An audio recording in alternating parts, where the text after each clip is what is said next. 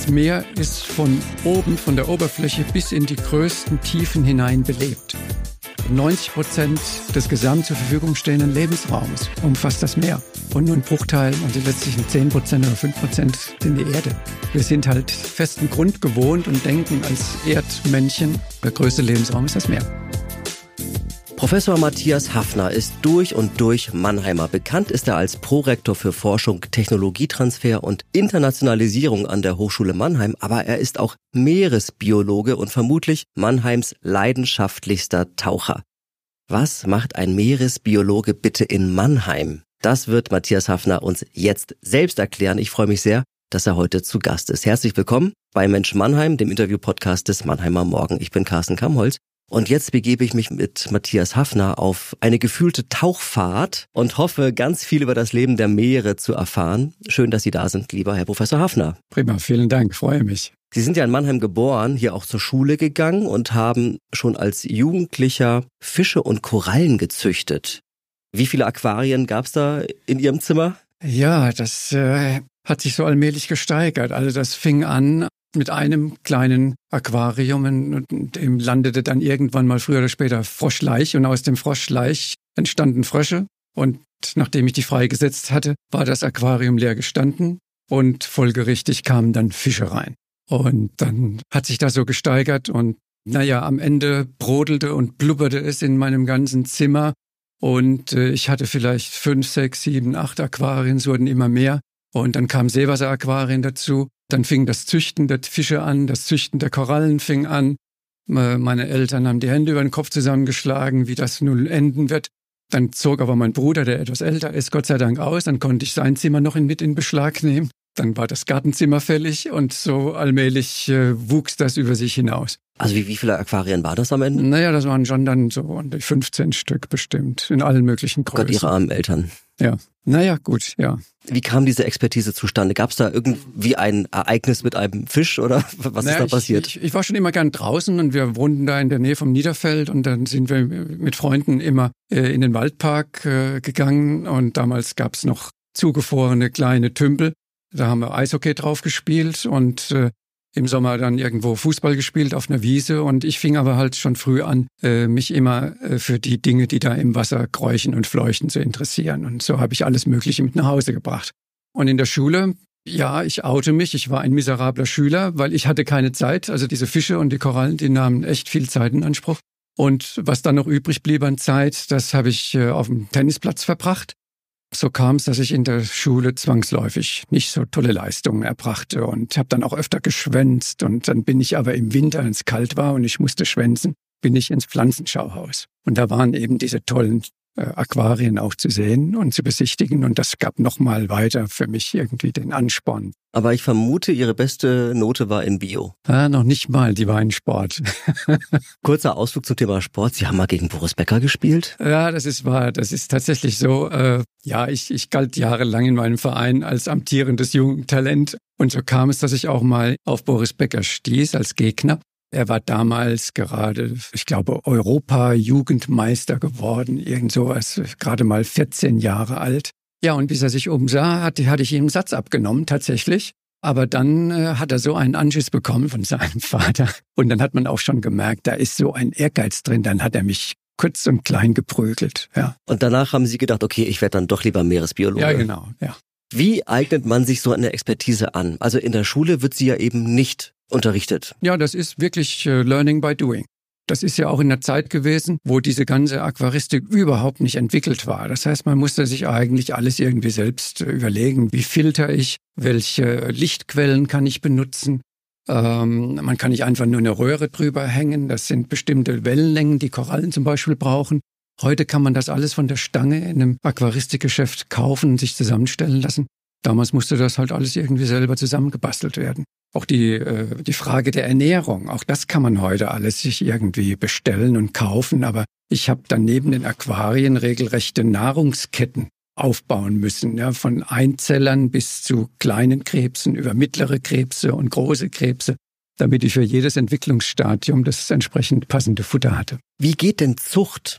Also wie geht Fischzucht im Kleinen? Also man muss äh, den Kerlchen die richtigen Bedingungen bieten. Ähm, ja, also alles, was sie so zum Leben brauchen, die richtige Temperatur, den richtigen Salzgehalt, die richtige Nahrung. Und dann natürlich kommt es ein bisschen darauf an, dass sich ein Paar findet, ja, das dann tatsächlich willens ist, in der Gefangenschaft äh, abzuleichen. Und manchmal passiert es und manchmal eben nicht, wie im richtigen Leben. Und gab es da spektakuläre Ergebnisse dann in Ihren 15 Aquarien? Spektakulär insofern, als es schon gelungen ist, ähm, äh, Fische, die als sehr schwierig zu halten galten, äh, zu züchten. Da gehören Diskusfische dazu. Ein Aquarianer sagt das was. Äh, die stammen aus dem Amazonas. Und ein sehr anspruchsvoller Fisch, sehr empfindlicher Fisch. Richtige Sensibelchen, aber auch entsprechend interessant. Die sondern zum Beispiel für ihre Jungtiere auf der Oberfläche an der Stirnpartie eine Art Milch ab, von der die Jungtiere in den ersten paar Tagen leben. Die picken dann an ihren Eltern und werden von ihnen quasi gesäugt. Oder es gibt im Meer verschiedene Arten, die sehr anspruchsvoll sind auch. Clownfische gehören dazu. Da ist das Anspruchsvolle, die schlüpfenden Jungtiere sind so mini, mini klein, dass man sie erst auch mit entsprechendem Plankton füttern muss. Oder auch Maulbrüter. Ja, es gibt auch im Meer Maulbrüter, die nehmen ihre Eier ins Maul, tragen die dann äh, etwa 21 Tage aus und dann spucken sie ihre junge Brut aus, die dann schon so aussehen wie ihre alten in Miniaturform und ja, das ist schon spektakulär. Sie haben dann für das Studium Mannheim verlassen, das ist auch in Ordnung. Sie sind nach Heidelberg gegangen? Ja, ich bin ganz weit weg nach Heidelberg. Aber nicht Biologie, das ging nicht. Biologie ging leider nicht, da war ein NC drauf, Numerus Clausus. Die Note habe ich natürlich nicht gerissen, ja, äh, also war es dann Chemie. War Numerus Clausus frei. Dachte, naja, also Biologie, die Grundlage der Biologie ist Chemie, das kann ja nicht verkehrt sein. Dann merkte ich aber sehr schnell, als ich in Heidelberg ankam, dass im Nachbargebäude in der Biologie saß dann ein Meeresbiologe, der Hajo Schmidt. Zu dem bin ich hin, einfach mal, und habe gesagt, hallo, hier bin ich. Ich sehe hier Aquarien, ich habe auch welche. Und dann haben wir uns drei Stunden über Aquarien und Meerestiere und Korallen unterhalten. Und nach diesen drei Stunden hat er gesagt, in vier Wochen etwa machen wir eine Exkursion, eine studentische Exkursion ans Mittelmeer, ob ich nicht Lust hätte mitzukommen. Und du musst aber vorher bei mir einen Tauchkurs machen, wenn du tauchen willst. Und dann habe ich das alles gemacht und dann ging es auf die Exkursion und ab dieser Zeit äh, tauchte ich dort regelmäßig auf, habe Scheine gemacht, habe Vorlesungen gehört in der Biologie und bin dann eines Tages dann ins Dekanat der Biologie, habe denen meine Scheine vorgelegt und habe gesagt, schaut mal, was ich alles gemacht habe hier als Chemiestudent. Ich möchte jetzt nicht ins erste Semester, ich möchte ins dritte Semester immatrikuliert werden, so als Quereinstieg. Und dann guckten die Damen mich groß an und sagten, ja, wenn das jeder machen würde, aber macht vielleicht nicht jeder, ich mach's jetzt aber halt, bitte das zu prüfen. Und dann haben die das getan. Dann war ich auch plötzlich noch Biologiestudent. Und dann auch äh, Mitarbeiter, also studentische Hilfskraft eben bei diesem Meeresbiologen. Das wurde eine sehr, sehr enge Verbindung. Ich bin mit ihm dann auf diese studentischen Exkursionen immer mitgegangen als seine Hilfskraft. Aber ich habe ihn auch begleitet auf vielen Expeditionen und habe da durch äh, fast jedes Meer, das wenigstens 20 Grad warm ist, kennengelernt. Von der Sulusee über den Indopazifik, Pazifik, Rotes Meer, Karibik. Das war schon sehr, sehr spannend alles. Sie haben Biologie studiert, aber Meeresbiologie irgendwie nicht. Also kann man überhaupt Meeresbiologie klassischerweise studieren? Das kann man ja, aber da muss man nach Kiel gehen. Da kann man tatsächlich als Fach Meeresbiologie äh, studieren. In Heidelberg natürlich war das so, dass man innerhalb der Biologie die Spezialisierung Zoologie wählen konnte und in der Zoologie gab es dann diesen Meeresbiologen. Und in, insofern konnte man sein Studium darauf ausrichten. Der Gegenstand dieser Untersuchungen dort, die ich dann auch mit diesem Professor zusammen gemacht habe, drehte sich um die Korallen, vor allen Dingen um deren Evolution. Wie gingen die auseinander hervor? Wie haben sie sich entwickelt? Und dann braucht man natürlich Anschauungsmaterial und dann ging es immer auf Expedition und sich dieses Anschauungsmaterial zusammenzusuchen. Wann sind Sie denn das erste Mal so richtig wissenschaftlich ins Meer gesprungen? Ja, das war in dieser Zeit äh, und das war auch wieder typisch eben für meinen Mentor dort. Ähm, das war praktisch mit dem ersten Tauchgang im Meer. Dann war es sozusagen die Aufgabe, an dieser Stelle habe ich vor so und so vielen Jahren eine ganz bestimmte Koralle gesehen. Die brauchen wir für unsere Untersuchungen. Mach dich mal auf die Suche auch. Aber das war mitten auf dem freien Wasser. Das Ufer war relativ weit weg. Beim Reinspringen merkte ich dann auch, es war ziemlich trübe. Und er war dann gleich weg irgendwo. Ich war auf mich alleine gestellt und habe mich dann einfach mal absenken lassen. und habe nicht viel um mich herum wahrgenommen und auf einmal macht es einen Schlag und ich bin auf dem Grund und dann gucke ich auf meinen Tiefenmesser und dann waren da schon mal 50 Meter drauf. Das war mein erster Tauchgang im Meer. Das ist nicht unbedingt so, wie man es vielleicht ist auch gefährlich. heute machen sollte. Das Auftauchen muss ja irgendwie in Stufen dann geschehen, ne?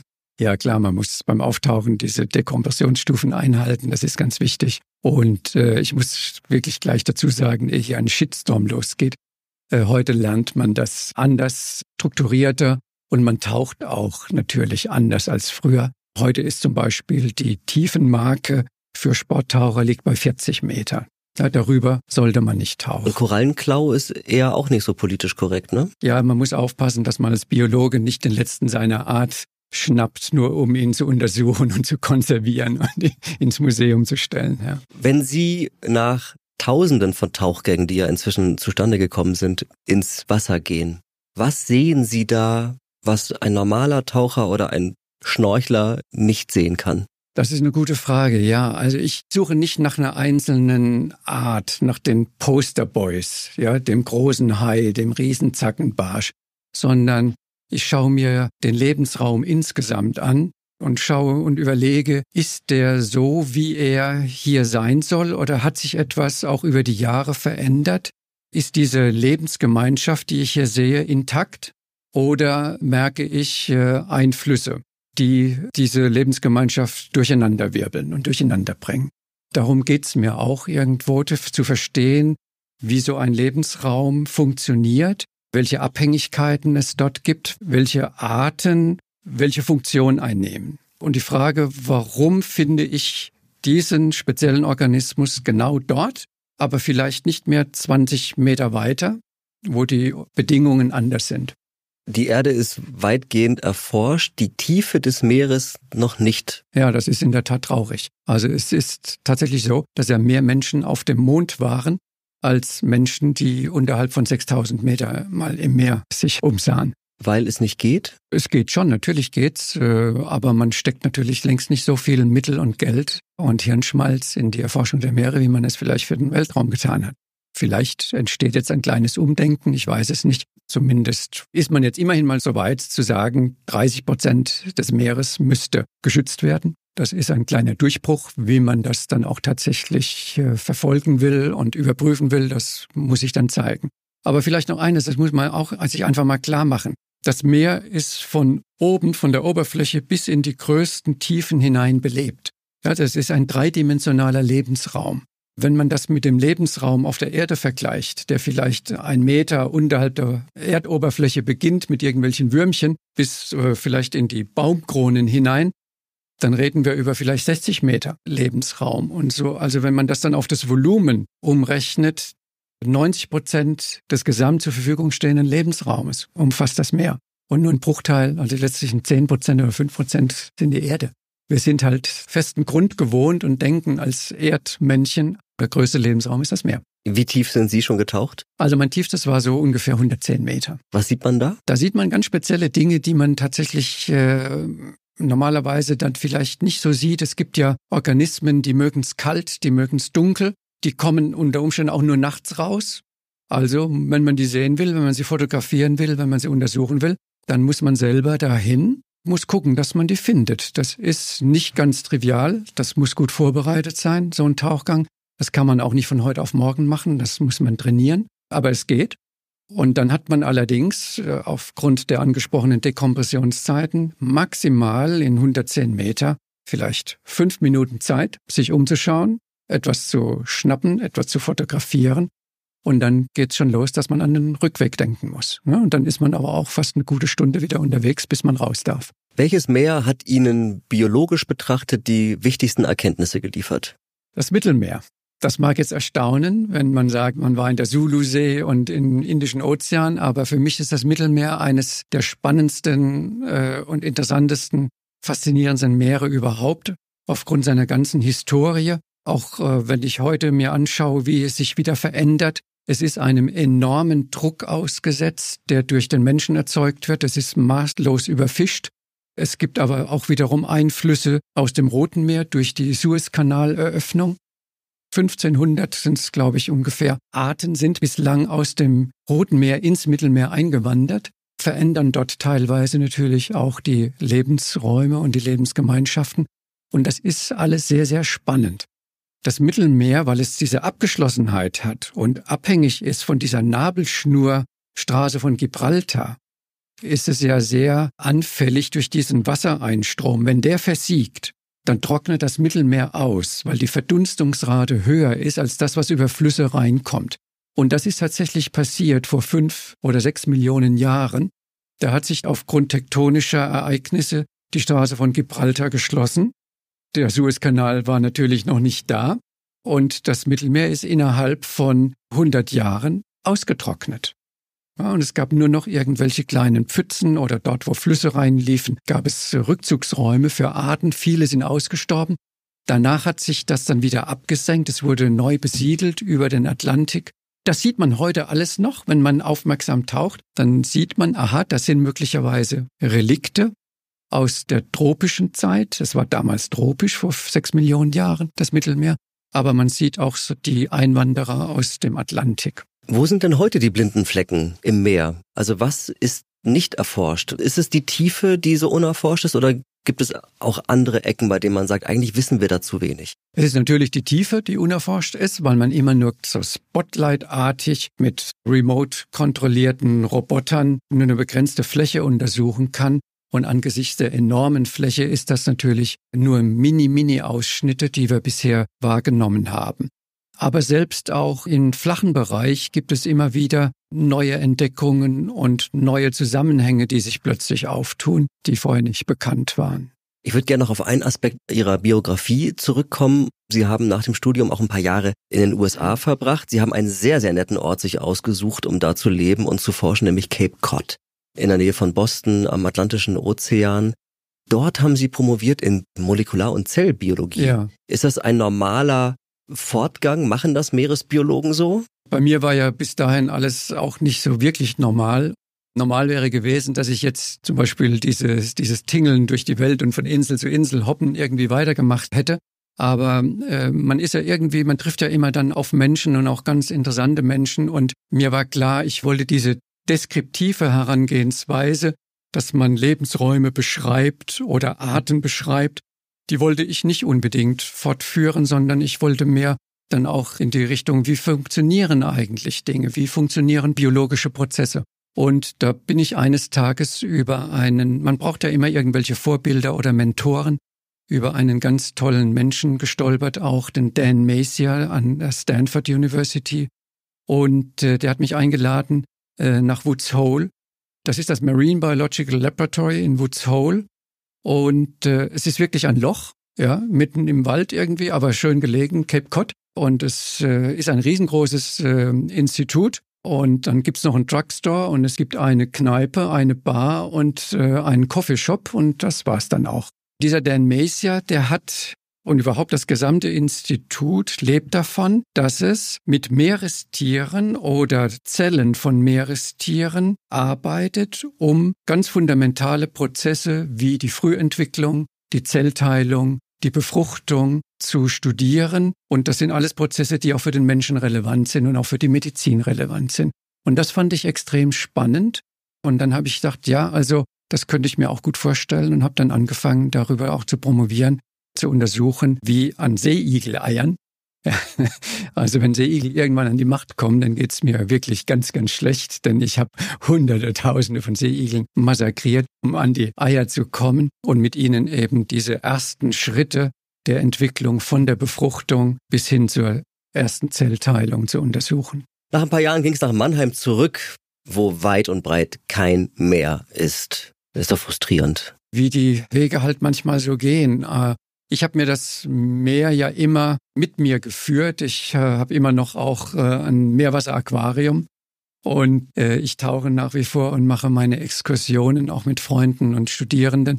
Aber ich bin dann tatsächlich zurück, weil es war dann zu entscheiden für mich. Der nächste Karriereschritt nach der Promotion ist, bleibe ich dann zum Beispiel jetzt länger in den USA. Länger heißt dann aber wieder zehn Jahre oder geht man wieder zurück. Die Kurpfälzer sind etwas bodenständig und dann hat's geholfen, dass äh, ich ein Angebot bekommen habe aus für mich bis dahin völlig unbekannter Ecke, nämlich der pharmazeutischen Industrie. Äh, nämlich dort so eine kleine Forschergruppe aufzubauen, die sich eben genau mit diesen Fragen, mit denen ich mich in der Promotion beschäftigt habe, das dort weiterzuführen. Denn man hat gemerkt, diese Mechanismen, die ich untersucht habe, die spielen nicht nur bei der Befruchtung der Zellteilung eine Rolle, sondern zum Beispiel auch bei der Neurodegeneration. Es waren also ganz grundlegende Mechanismen. Und Neurodegeneration war da zum Beispiel ein Thema. Das war insofern auch ganz spannend, weil ich da gemerkt habe, was mich auch interessiert und was mich heute auch zunehmend interessiert, ist auch die Frage, wie kommt man von einer Invention zur Innovation? Also von der ursprünglichen Idee, von einer, ich sag mal, Erfindung tatsächlich zu etwas, was dann auch nützlich ist, was anwendbar ist, was sich in der Praxis bewährt und beim Menschen vielleicht als Medikament. Ja, und das war toll, da mitwirken zu dürfen. Das hat auch gut geklappt. Ich bin dann allerdings wieder ein Stück weit davon abgekommen. Insofern, das war wieder so, ein, so eine Zäsur bei mir. Das hat zwei Gründe gehabt, dass ich dann wieder zurück wollte in die Akademie. Das war eine Pharma-Tochter einer größeren Chemiemutter, sag ich mal, hier in der Nähe. Und dann hat man doch gemerkt, dass der Chemiemutter Pharma etwas fremd ist und äh, nicht so richtig äh, das Verständnis da war, dass man zum Beispiel mit Grammmengen eines Wirkstoffes genauso viel Umsätze machen kann wie mit Tonnen von irgendeinem Kunststoff. Das war dann also etwas volatil auch in den Themen, etwas sprunghaft. Und dann stolperte ich wieder über ganz tolle, interessante Menschen, zum Beispiel den Ex-Rektor der Hochschule Mannheim, Herr von Heuningen-Hühne. Und der sagte, ja, hier, warum kommst du nicht an die Hochschule Mannheim? Wir wollen hier eine Biotechnologie aufbauen. Das ist neu in Deutschland. Das gab es eigentlich noch nicht. Und außerdem wollen wir unsere Hochschulen, unsere Fachhochschulen entwickeln zu richtigen Hochschulen, die auch Forschung betreiben, die Technologietransfer betreiben. Das wäre doch vielleicht etwas, was Spaß machen kann. Und dann habe ich gesagt, naja, gut, okay, äh, dann schaut mal, dass es da in der Richtung für Zellbiologie irgendwie mal eine Stelle gibt. Und dann bewerbe ich mich und so kam es dann irgendwann auch. Ja, jetzt sind Sie seit 30 Jahren Professor an der Hochschule Mannheim. Es gibt da noch einen anderen Job, das müsst ihr auch noch mal kurz erklären. Also Sie sind irgendwie auch an der medizinischen Fakultät Mannheim der Uni Heidelberg tätig. Wie kommt denn das zustande und darf man das überhaupt so? Dürfen darf man. Ja, das hat verschiedene Gründe gehabt. Da kommt wieder Herr von Heugen-Hühne ins Spiel. Äh, ich sagte eben, also wenn wir das hier richtig machen wollen und wir wollen Forschung betreiben, dann brauchen wir natürlich auch das entsprechende Material. Also wir müssen mit Zellen arbeiten können. Und äh, ich hatte das erste Forschungsprojekt eingeworben, war ein Verbundprojekt mit einer Firma, aber auch mit Institutionen wie dem Max-Delbrück-Zentrum und der Universität in Magdeburg. Da ging es um Neurodegeneration. Und ich brauchte Hirnzellen. Und die liegen ja nicht auf der Straße rum. Und man kann ja auch nicht irgendwie, ja, gerade mal eben so jemanden anbohren und um, um Hirnzellen bitten. Also die einzige Möglichkeit damals war, dass man diese Hirnzellen aus, es ist nicht schön, aber es, so war es halt nun mal, aus ungeborenen Mäusen gewinnt. Und wir hatten natürlich keinen Tierstall. Aber am Klinikum hier in Mannheim gab es einen Tierstall. Zu der Zeit gab es dort eben auch einen sehr visionären Dekan, den Herrn van Ackern, und wir haben uns dann zusammengesetzt und äh, haben das äh, so konstruiert, dass wir sagen, gut, der Tierstall der Universitätsmedizin liefert jetzt nicht nur Tiere, sondern wir gucken, dass wir daraus eine richtige Kooperation machen. Und dann gab es auch die ein oder anderen Kollegen, die da äh, gleich äh, mitgemacht haben auf der Medizinseite. Denn es war damals eine Fakultät für klinische Medizin. Ja, es gab Kliniken, aber es gab keine Vorklinik, entsprechend auch relativ wenige Labors, keine Forschungslabors. Wir hatten die Labors, die hatten die Tiere, die hatten die Modelle, die Krankheiten. Und dann haben wir gesagt, okay, dann tun wir uns zusammen. Und ich hatte dann noch den persönlichen Wunsch und habe gesagt, ähm, ja, wenn ich hier richtig Forschung machen will, dann brauche ich auch Doktorandinnen und Doktoranden. Wir hatten ja kein Promotionsrecht zu dieser Zeit. Das hat sich auch geändert. Und dann äh, hat Herr van Ackern gesagt, okay, das geht, aber Sie müssen sich habilitieren. Dann sagte ich, oh, okay, ja, gut, danke, mache ich. Das heißt, ich musste halt wieder mich hinsetzen, was zusammenschreiben. Und dann musste ich tatsächlich auch als bereits berufener Professor trotz allem vor der Fakultät dort antreten und meinen Habil-Vortrag halten. Und das war ganz spannend alles insgesamt. Visionär ist so ein Stichwort. Es gibt ja noch so ein Thema, das wabert hier gerade so durch die Mannheimer Wissenschaftsszene. Das ist das Projekt Transformer. Da sollen sich Hochschule und Uni, aber auch Dritte miteinander vernetzen. Was stellen Sie sich darunter vor, damit es erfolgreich werden kann?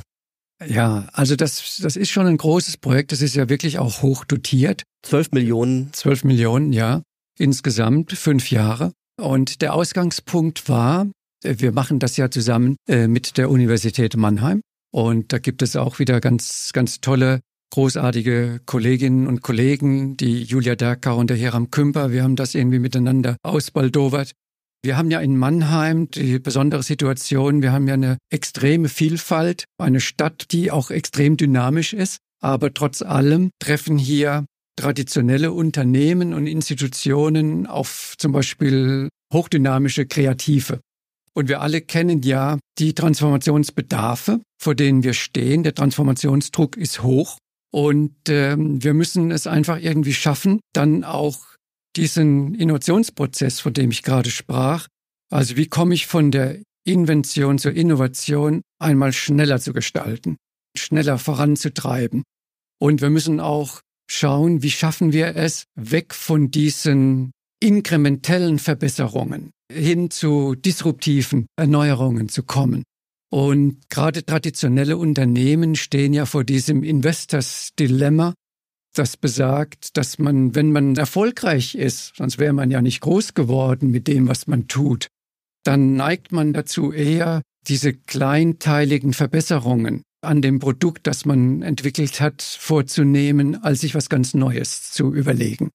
Und da gibt es schöne Beispiele aus der Historie. Ein Beispiel. Da gab es in, in Boston äh, im 19. Jahrhundert den Eiskönig der hat Eis geschlagen in den Ponds, äh, in diesen kleinen Tümpeln um Boston herum und hat dieses Eis mit seinen Schiffen bis nach Kalkutta verschifft. Natureis. Und hat damit ein Riesengeschäft gemacht. Und dieses Geschäft war aber über Nacht tot, als Karl von Linde seine Eismaschine erfunden hat. Der Herr Tudor, der Eiskönig, der hat immer nur verbessert, äh, wie, wie kann ich meine Schiffe besser isolieren. Und um solche Dinge geht's, dass wir versuchen, in diesem Transformer-Prozess einmal natürlich der Stadtgesellschaft auch dabei zu helfen, mit der Expertise der beiden Hochschulen diese Transformationsprozesse besser zu bewältigen. Und wir wollen auch unsere eigenen Mechanismen dahingehend ändern als Hochschule. Wir neigen immer noch dazu, dass wir so linear vorgehen. Da ist die Grundlagenforschung und irgendwann versucht man daraus eine Innovation zu machen. Aber wir müssen heute schon sehr früh bei der Idee daran denken, wie komme ich schnell zur Innovation und dann auch externes Wissen hinzunehmen, das nicht in einem Silo stattfinden lassen, sondern in Netzwerken, in lebendigen, in kreativen Netzwerken. Denn außen gibt es auch genügend Menschen mit guten Ideen. Was ist denn das Zielbild? Was sollte in fünf Jahren erreicht sein? Wir hoffen, dass wir tatsächlich eine, eine Transferstrategie entwickelt haben, wo wir vom Wissen ins Tun kommen wo wir das, was wir eigentlich heute schon wissen, wie man es machen müsste, dieser Netzwerkgedanke, dieser rekursive Ansatz von Innovationsprozessen, dass wir nicht nur darüber reden, äh, sondern dass wir es wirklich tun und mit Leben erfüllen. Ich bin sehr gespannt, was da für Zwischenergebnisse auf jeden Fall verkündet werden. Wir werden das im Mannheimer Morgen begleiten. Ja, lieber Matthias Hafner, wir sind fast am Ende. Jetzt kommt mein Schlussformat. Die nächsten drei Sätze werden Sie beenden. Ich fange mal an. Nummer eins. Der genialste Tauchspot der Welt ist Aldabra. Wo ist denn das? Aldabra ist das größte Atoll im Indischen Ozean. Es gehört politisch zu den Seychellen, ist aber 1000 Kilometer weg von der Hauptinsel der Seychellen, ist äh, ein 70 Kilometer großes Atoll und die US Navy wollte daraus eine Airbase machen die britische Royal Society hat es verhindert. Ich, ich hatte das große Vergnügen, dort eine Expedition hinzumachen. Und äh, wir waren da wochenlang auf diesem Atoll unterwegs. Abenteuerliche Geschichte. Könnten wir uns nochmal irgendwann treffen? Brauchen wir nochmal drei Stunden. Dieses Atoll hat eine riesengroße Lagune, aber nur vier, fünf zulaufende und ablaufende Kanäle. Und mit Ebbe und Flut leert sich diese Lagune und in diesen Kanälen herrscht dann Strömung und Leben, das Leben tobt und es ist einfach grandios. Wow, Nummer zwei. Ein Meerestier, das ich unbedingt noch mal sehen muss, ist also ich habe ja schon ein Faible für diese Viecher, die nachts da raus, sich aus dem Boden äh, rauswühlen und dann prächtig und wunderbar und auch leuchtend unter Umständen mit Lumineszenz verbreitend sich da präsentieren. Und da gibt's schon noch die eine oder andere Art, die mir tatsächlich noch fehlt. Die sind nicht unbedingt riesengroß, sie sind vielleicht 30 Zentimeter groß. Das sind sogenannte Seefedern. Da habe ich schon eine ganz gute Sammlung an Fotos, aber längst nicht alle. So, Nummer drei. In Mannheim kann man zwar nicht gut tauchen, aber man kann ganz gut schwimmen gehen. Und zwar in... Ja klar, im Stollen. Der Stollenwärtweiher. Ist der Standard? Ja, das ist immer, das ist nett, das ist schön dort. Lieber Matthias Hafner, vielen Dank für den Besuch und äh, für das sehr aufschlussreiche Gespräch. Ich danke.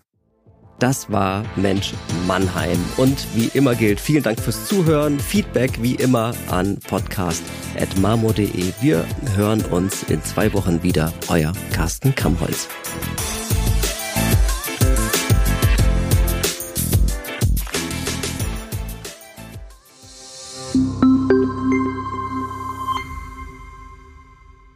Ein Podcast des Mannheimer Morgen.